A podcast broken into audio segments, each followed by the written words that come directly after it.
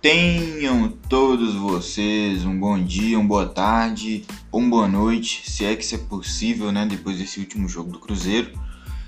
Tá começando mais um episódio do podcast do Cruzeiramento.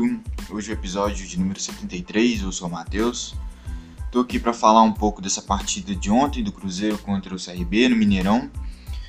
Infelizmente, mais uma derrota na Série B, uma partida agitada, cheia de gols e tal, mas no final o que importa é que os três pontos foram para Alagoas, não foram para o Cruzeiro, né?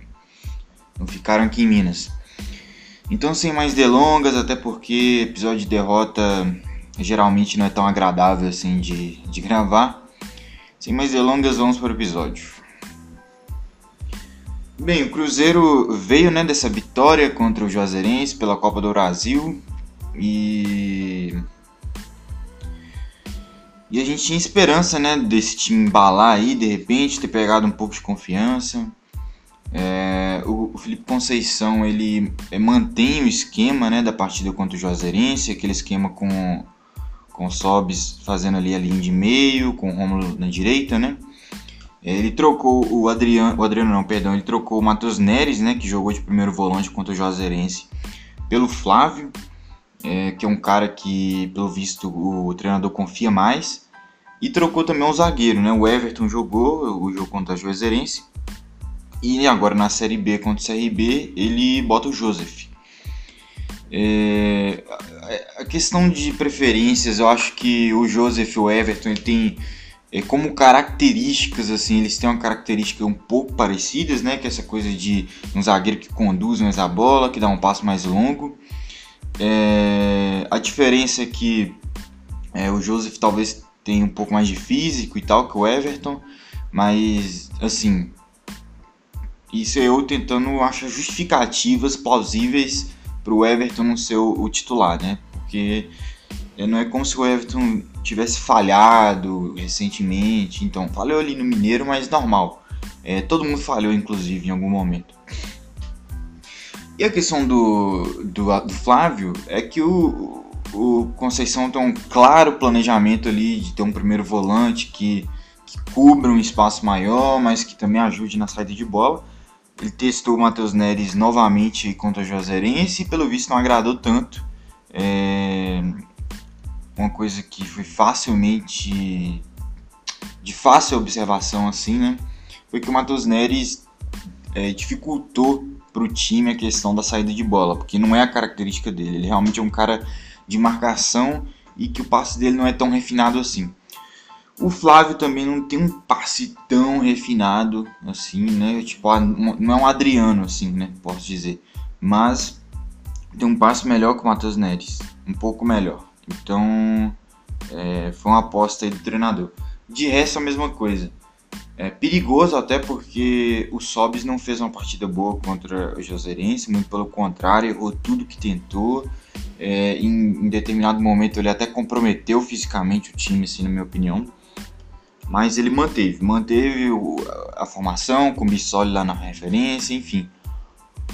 E, cara, Acontece que. Ah, e eu esqueci de mencionar, meu Deus. O Lucas França, né, no lugar do Fábio, que foi expulso na primeira rodada. E um desfalque assim, gigantesco, de gigantesco Cruzeiro. É, todo mundo sabe a importância do Fábio, né? Enfim. E cara, o Cruzeiro, que é um time que, se for pegar aí as partidas desse ano, é um time que, que tem dificuldade de de jogar quando ou demora a sair o gol ou quando leva o primeiro gol, assim, né? Se for pegar as partidas, muitas foram assim. E ontem acaba que a gente leva um gol ali já no início, né? Um gol do CRB é, numa bola parada, um escanteio, né? Um, um, que gera o cabeceio ali do jogador deles. E uma bola que eu analisando friamente depois, né? Eu vejo que tinha chance ali do Lucas França sair nela e infelizmente ele não saiu. Ele poderia ter tentado catar a bola, tentado tirar, socar para frente, enfim. Acabou que sobrou sozinho pro, pro jogador do CRB inaugurar o placar. E aí você já imagina que o Cruzeiro vai vai derreter na partida, né? Partida que já estava tava apenas no começo, mas assim, é, o que eu imaginei foi que o time pudesse abater muito. Mas felizmente não foi o que aconteceu. O Cruzeiro é, soube reagir né, depois de tomar o gol, continuou em cima, é, continuou jogando ali é, como ele vinha programado para jogar. A gente consegue já ali, logo depois ali desse gol, já umas duas ou três finalizações em sequência, até que saiu o gol, que não demorou muito. Um cruzamento do Cáceres e o Ayrton infiltrando dentro da área, é, empatando a partida. E depois disso a gente continua melhor e continua em cima. Muito diferente até daquele Cruzeiro do primeiro tempo contra a Juazeirense, né? É, apesar de ser o mesmo esquema, basicamente com as mesmas peças. É lógico que eu acho que o Flávio ajudou um pouco, o Cruzeiro conseguir sair de trás melhor. É, e eu vou frisar, não é que ele tem um passe extraordinário, mas ele tem um passe já um pouco melhor que o Matheus Neves, o que já muda um pouco né, o panorama da partida e a gente continua agredindo muito pelas pontas. É, uma coisa que faltou muito contra a Juazeirense, mas que ontem a gente fez bastante, né? Que é a questão da ultrapassagem dos meias, né? Que são principalmente o Rômulo, que estava jogando pela direita. É, o Rômulo que jogou a maioria das partidas dele até aqui pela faixa esquerda. Agora o Conceição transferindo ele para a direita e a gente pode ver um tipo de jogada diferente dele. E até contra a Juazeirense ele jogou nessa posição e não fez, por isso que eu chamei a atenção. É uma jogada de linha de fundo, né, que é o Rômulo passa para receber na linha de fundo, o Rômulo que é lateral direito de origem, já jogou muito naquela faixa ali, já fez muita ultrapassagem, né? Então um cara que conhece aquela área do campo. Então o Cruzeiro estava explorando bastante isso. É, às vezes a gente fazia isso, né? A gente isolava os dois meias pelas pontas, às vezes o Sobs também caía e a gente dava uma centralizada nos pontas. É uma, uma variação interessante até para não ficar tão previsível sempre, né? Aí caiu Ayrton e Bruno José por dentro, mas assim, isso é algumas jogadas, não é sempre. É... Mas enfim, a gente melhor na partida, a gente agredindo mais, é, a gente até tem uma chance claríssima com o Sobs, né? Um cruzamento, outro cruzamento ali para a área. E o Sobs sozinho, cabeça de peixinho ali no canto, mas o goleiro pega. Era um momento ideal para a gente virar a partida, assim, um Cruzeiro muito melhor. O Cruzeiro realmente estava dando um sufoco no CRB nesse momento. Mas infelizmente ontem tava um estranho, assim. É, a gente faz uma falta no CRB, não tão perto assim da área, não tão longe também, mas é uma falta a famosa intermediária, né?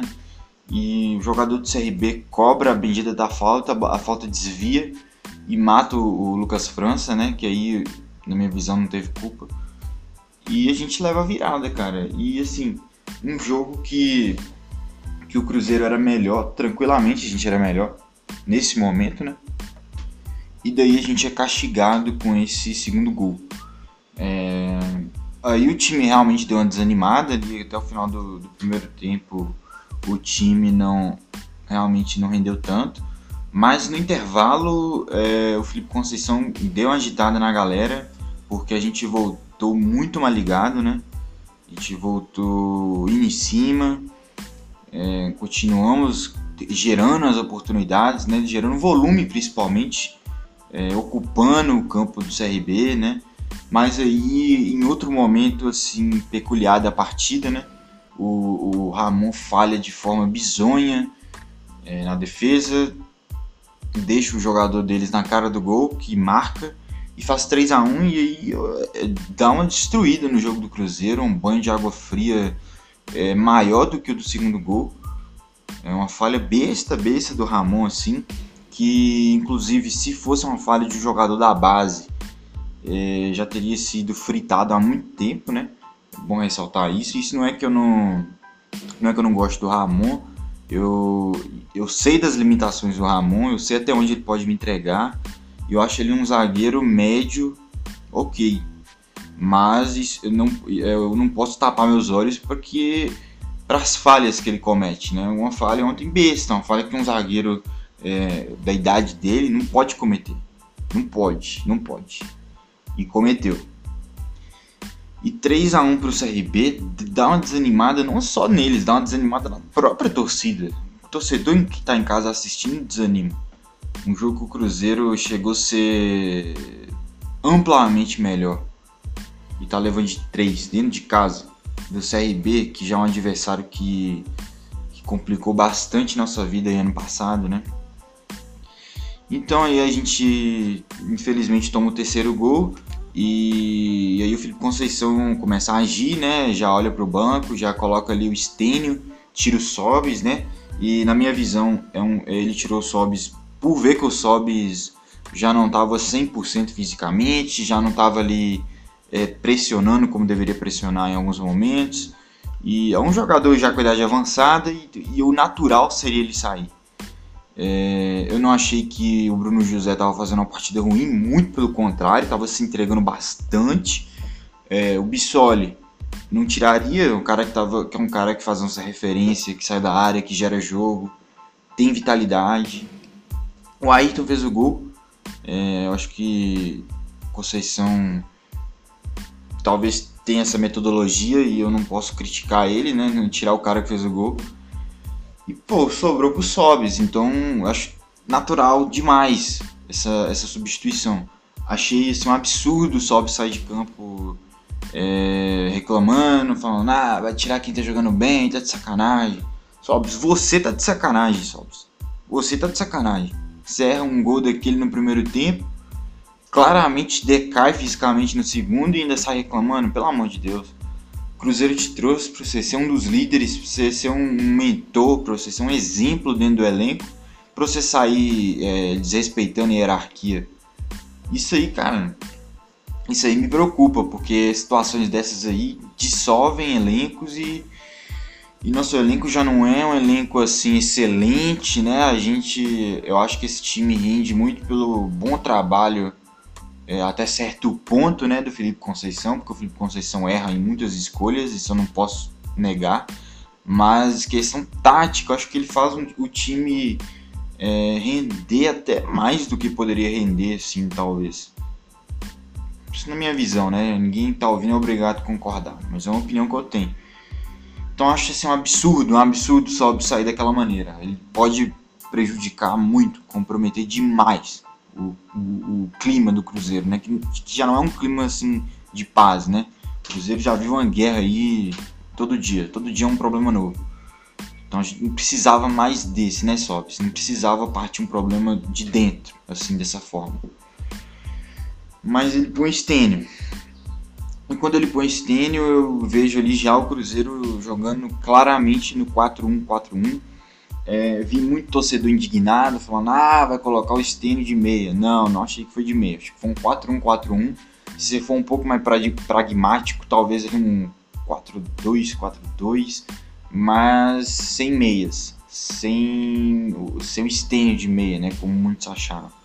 É, o Stênio caía de ponta mesmo, às vezes ele ia mais para dentro, é, ia invertia, o jogador que estava mais para dentro caía mais para a ponta enfim, a gente estava tentando manter essa configuração com dois abertos e dois mais centralizados. E, e, nesse momento da partida a gente consegue chegar no segundo gol, numa bola parada, né? O Ramon que entregou o terceiro gol do CRB, é, entre aspas, se redime, né? Que não fez nem mais que a obrigação dele. Entrega aí o terceiro gol pra gente. É, o terceiro gol não, perdão, o segundo gol, né? E aí a gente volta para a partida, é, voltamos ali é, a ter volume, né? O Cruzeiro é, voltou o senhor da partida. O CRB novamente é, encontrava dificuldades tremendas de sair de seu campo e, e, e, tem que ver até se eles tinham interesse, né, de ficar saindo o tempo todo. É, o Cruzeiro volta, como disse, o senhor da partida. A gente volta a gerar várias chances, né? É, logo em seguida do gol a gente tem uma chance ali com o Romulo que sai na cara do goleiro e chuta em cima do goleiro, é, enfim. Em determinado momento ali do, do segundo tempo, é, Conceição percebendo esse amplo domínio do Cruzeiro, ele ele abre mão do Flávio, né, que estava jogando de primeiro volante, para colocar o Matheus Barbosa, é, que joga é, no corredor, né, naquela faixa de meio ali, com um meia pela direita. Ele entra, o Rômulo que vinha fazendo esse papel pela direita passa a ser aquele cara ali do meio particular, jogadas e tal. É, e a entrada do Matheus Barbosa, ela tem um, quê também de, de que ele é um cara oportunista. É, podem falar mal o que for, é, podem criticar, podem achar ruim jogador, enfim. Mas o que não podem negar é que é um cara que entrega gols, que tem essa aptidão em fazer gols, né? Pelo menos vem mostrando esse lado dele aqui no Cruzeiro. E de cabeça é, vem sendo a especialidade dele e a especialidade do próprio Cruzeiro, né? Porque foi de cabeça que a gente chegou ao empate no final da partida. É, depois de estar ali é, sufocando o CRB, né? Desde o momento que a gente faz o segundo gol novamente na cobrança de escanteio, né? Agora o Matheus Barbosa que consegue fazer o gol, é, se mostrando oportunista, se mostrando é, ligado na partida e mostrando que ele pode ser útil, né? Mesmo ele perdendo a vaga de titular aí, eu acho que perdeu com razão até. É, eu acho que tem que dar espaço para outros, né? Porque se o time não tá, não tá dando resultado, acho que não custa nada a gente tentar outro. Mas assim, é, bom para ele que ele entra e ele entrega um gol, assim, um gol importante até, que foi um gol de empate ali no final e tal. Teve um, uma aura importante esse gol.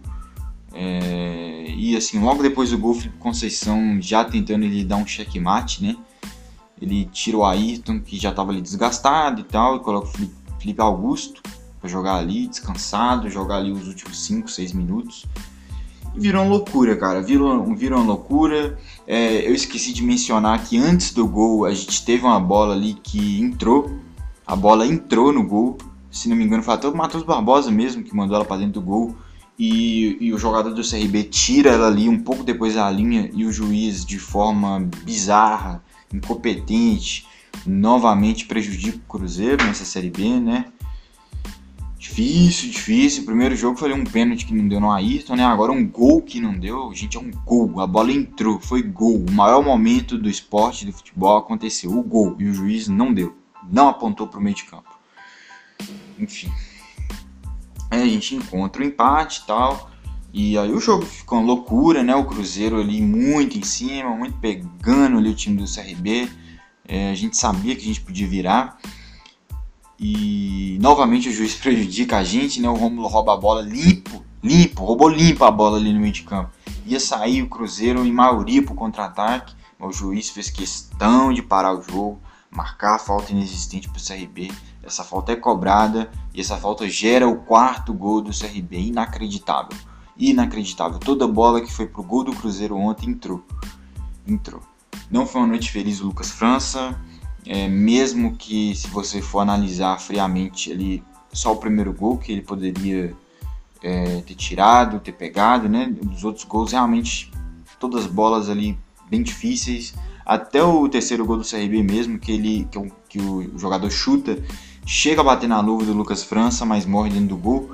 Até esse chute eu não achei que foi tanto culpa dele. É, claro, se fosse o Fábio, talvez pegaria, mas não considero uma falha dele esse terceiro gol, entendeu? Mas, enfim, não era, não era a noite dele.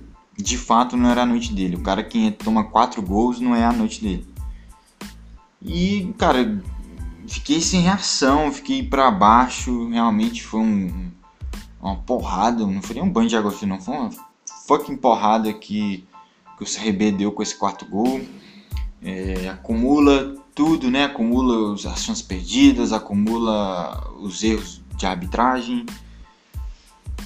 Enfim, Cruzeiro saiu derrotado mais uma vez. Segunda rodada seguida, segunda derrota seguida. E para e para coroar, né, esse, domingo com chave de ouro assim, né? É, o Cruzeiro ainda anuncia oficialmente o Rodrigo Pastana como diretor de futebol. É, não teve jeito, não não importou para o presidente toda a manifestação aí da torcida, toda a rejeição que esse nome tinha. Ele bateu o pé, temou e mais uma vez trouxe um cara que a torcida não quer.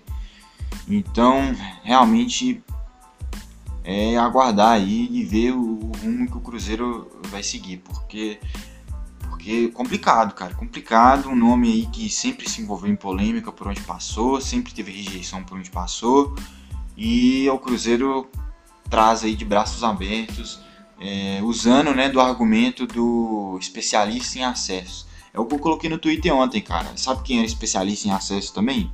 Ney Franco. Ah, Ney Franco subiu, sei lá, Curitiba, subiu sei lá quem. Vai ser bom. Todo mundo viu o que que deu.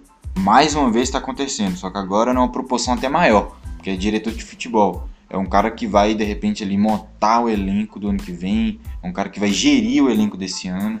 Então, é, eu só posso desejar sorte pro Cruzeiro. Sorte. Sorte pro Cruzeiro para esses dias passarem logo, esse mandato aí acabar logo e ver quem pode ser o próximo presidente, porque realmente o Cruzeiro nesse mandato está gravemente comprometido. Dentro de campo, minha análise final fica é, como não foi uma partida de todo ruim do Cruzeiro, é, mas é, é, é aquilo, o clima de, de bastidor, tudo que envolve o Cruzeiro hoje em dia deixa tudo bem mais pesado. Então, se perder a segunda seguida em casa na Série B, que a gente precisa desesperadamente subir, é, é, é foda, é difícil, nunca vai ser bom. É, eu espero que o time não se abata, né? Que o time tenha consciência que jogou melhor, que teve ótimos momentos na partida. É, para esse jogo do meio de semana agora é esperar que ele não coloque o né? Vão, vão dar uma chance para outro cara aí, gente. É, ele até ficou puto, né, com o pela forma que o Sobs saiu de campo, até deu uma declaração ali que ia tomar algumas medidas. E eu espero que no próximo jogo essas medidas englobem Sobs não ser titular. Vamos testar outro jogador ali, o próprio Marco Antônio, que você não coloca de jeito nenhum, Felipe. Por favor, coloque o Marco Antônio. Vamos dar uma chance pro Marco Antônio. O Claudinho, o próprio Claudinho. Vamos dar uma rodagem pro Claudinho, dar mais minuto pro cara. Enfim, vamos ver o que, que o Felipe Conceição vai, vai arrumar aí para essa partida decisiva aí na Copa do Brasil. E esperar que o time, como eu disse, não se abata, mantenha a pegada. O próximo jogo da Série B a gente precisa urgente ganhar como a gente já precisava nessa, né? É foda. O Cruzeiro não pode estar tá deixando a galera desgarrar tanto, né? A gente já tem que vencer logo. Vencer logo. Felizmente a gente vai ter o retorno do Fábio, né? Que fez falta demais, fez falta demais. A gente aí teve uma amostra do que pode ser o Cruzeiro quando o Fábio aposentar. Realmente o Lucas França deixou a desejar e eu acho que, que é um, um sinal aí até para quem sabe o Vitor Eudes se tornar o segundo goleiro. Vi algumas pessoas pedindo e eu concordo, é, é um estilo que me agrada mais como goleiro assim. Acho que o Lucas França, é, enfim, não sei se ele vai ser muito mais do que ele já vem sendo, né? O Vitor Eudes eu ainda vejo margem de evolução nele, eu acho que o Cruzeiro podia dar uma atenção maior, né? Mas é isso, episódio de derrota, é, mas fica aqui meu adendo, né? Que, que eu tenho uma perspectiva de melhora no time. E eu sei que eu falo isso já tem um, uma par de episódios, né? Fica até meio repetitivo, mas eu vejo, cara. Eu vejo. Eu acho que o Cruzeiro não tá ganhando o jogo por alguns detalhes. É, ontem realmente levar quatro gols é, é, inadmissível, é complicadíssimo você ganhar uma partida que você leva quatro gols. Até empatar, né? Porque se ele empata, você tem que fazer quatro gols. Então complicado. E ainda com erro de juiz, a arbitragem ruim, que é a arbitragem da Série B, tudo ainda fica bem mais difícil. É, mas é isso, é não perder a esperança, porque o time vem mostrando alguma coisa minimamente. Então é, enfim, ter esperança que na próxima rodada as coisas possam acontecer de forma mais positiva. Então eu vou encerrando esse episódio por aqui, não vou me alongar muito, até porque episódio de derrota também é ruim para quem escuta. Então eu vou, vou, ficando por aqui. Agradeço muito a quem ouviu esse episódio. Peço para que você não me se você não me segue ainda nas plataformas de podcast, me siga, né? Cruzeiramento em todas as plataformas, Spotify, Google Podcasts, Apple Podcasts. Tô no Twitter também, Instagram, Cruzeiramento nas duas. Me siga lá, falo de Cruzeiro lá frequentemente, enfim. É isso. Muito obrigado quem ouviu até aqui mais uma vez e até a próxima. Tchau.